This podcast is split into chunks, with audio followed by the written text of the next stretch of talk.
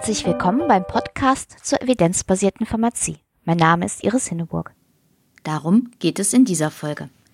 In der Rubrik Evidenzbasierte Pharmazie in der Praxis gibt es wieder Hinweise zu verfügbaren evidenzbasierten Informationen für die Beratung in der Selbstmedikation. In der Reihe zu epidemiologischen Studien geht es dieses Mal um Tools zur Bewertung des Risk of Bias in nicht randomisierten Studien. Und weitere interessante Neuigkeiten finden Sie im Blick über den Tellerrand. Die Links zu allen Rubriken sind in den Shownotes auf meinem Blog hinterlegt unter www.medizinjournalistin.blogspot.de. Evidenzbasierte Pharmazie in der Praxis. Was gibt es Neues an evidenzbasierten OTC-Informationen? Auf dem Patientenportal des IQWIC unter gesundheitsinformation.de sind die Beiträge zu Erkältung und Hämorrhoidenproblemen überarbeitet worden. Auf dem Portal Medizin Transparent gibt es neue und aktualisierte Artikel mit Beratungsrelevanz für die Apotheke. Zu den neuen Themen gehören unter anderem Mariendistel bei Leberproblemen und eine homöopathische Sportsalbe. Im aktuellen Heft von Gute Pillen, Schlechte Pillen sind zwei interessante Beiträge mit OTC-Bezug erschienen. Ein Artikel untersucht, welche gesundheitlichen Behauptungen zu Kurkuma-Präparaten belegt sind. Ein zweiter nimmt Gentests zum Ansprechen auf Antidepressiva näher unter die Lupe. Wenn Sie noch kein Abo von Gute Pillen, Schlechte Pillen haben, wäre das ein guter Anlass, denn die Beiträge sind für Abonnenten auf der Homepage frei zugänglich. Ein frei zugänglicher Artikel im Arzneitelegramm berichtet über eine Untersuchung zu den Auswirkungen von alternativen Heilmethoden bei Krebserkrankungen. Evidenzbasierte Pharmazie auf den Punkt. Wie wir in den letzten Folgen gehört haben, gibt es in Studien jede Menge Möglichkeiten für Bias. Ähnlich wie für randomisierte kontrollierte Studien, also RCTs, gibt es deshalb auch für Beobachtungsstudien Risk of Bias Tools. Sie sollen Lesern helfen, die jeweiligen Schwachstellen der Studien zu erkennen. Weil sich das Risk of Bias für Beobachtungsstudien von dem in RCTs unterscheidet, brauchen wir eben auch entsprechende Tools. Welche Anforderungen gibt es an diese? Das beschreibt sehr schön ein europäischer HTA-Report aus dem Jahr 2015, den ich in den Shownotes verlinkt habe so sollte ein Risk of Bias Tool tatsächlich sich auf Bias fokussieren und nicht zum Beispiel auch das Reporting der Studie bewerten. Auch externe Validität gehört nicht zum Risk of Bias. Schließlich ist es auch wichtig, dass das Tool die verschiedenen Bereiche von Bias-Möglichkeiten getrennt bewertet und nicht etwa Punktwerte nur zusammenzählt. Denn dann kann der Leser nicht mehr detailliert beurteilen, wie sich das Risk of Bias auf die Zuverlässigkeit der Studienergebnisse auswirkt. Schließlich sollten die Tools auch alle relevanten Bereiche von Bias umfassen.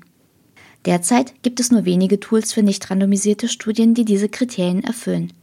Dazu gehören das Risk of Bias Assessment Tool for Non-Randomized Studies, kurz ROBANS, und das Tool Risk of Bias in Non-Randomized Studies of Interventions, kurz ROBINS-I.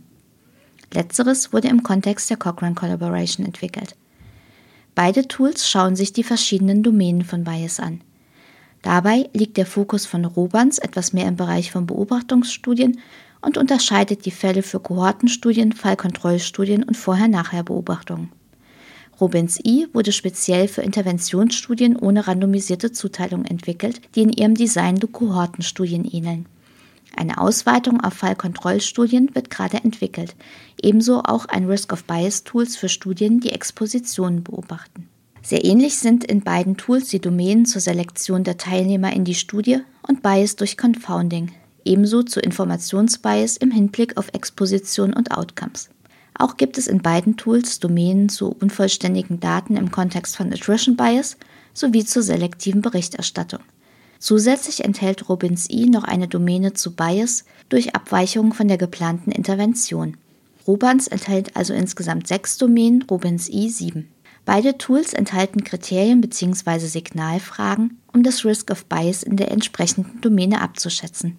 Robins I ist explizit entworfen worden, um die Fragen jeweils bezogen auf ein bestimmtes Outcome zu beantworten. Robans kann aber ebenfalls so verwendet werden. Das ist deshalb wichtig, weil sich das Risk of Bias je nach Outcome durchaus unterscheiden kann. Ein Beispiel.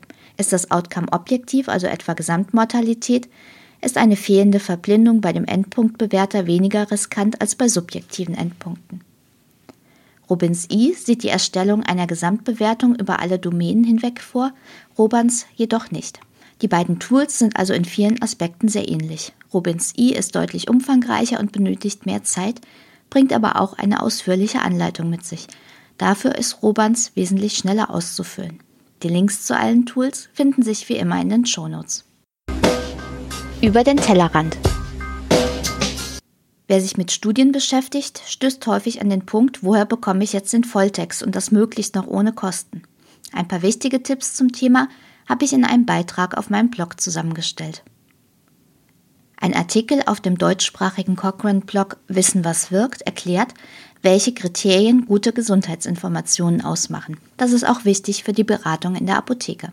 Der IBM-Kongress wird nächstes Jahr in Österreich stattfinden, nämlich vom 8. bis 10. März 2018 in Graz. Dabei wird es um das spannende, aber herausfordernde Thema Implementierung gehen. Wie bekommen wir die Evidenz in die Praxis? Was tun bei Unsicherheit? Und wie können wir Barrieren identifizieren und überwinden? Im Dezember soll das Programm online gehen. Das war der Podcast zur evidenzbasierten Pharmazie im November. Ich hoffe, es war auch für Sie etwas dabei. Im Dezember hören Sie an dieser Stelle wieder die nächste Ausgabe der Evidenzgeschichten. Und im Januar gibt es dann die nächste Folge des Podcasts zur evidenzbasierten Pharmazie. Bis dahin alles Gute und bleiben Sie schön kritisch. Sie hörten den Podcast Evidenzbasierte Pharmazie von Iris Hinneburg. Wenn Sie Fragen, Anmerkungen oder Kritik äußern möchten, freue ich mich über eine Nachricht an medizinjournalistin.gmx.net oder einen Kommentar auf meinem Blog unter www.medizinjournalistin.blogspot.de.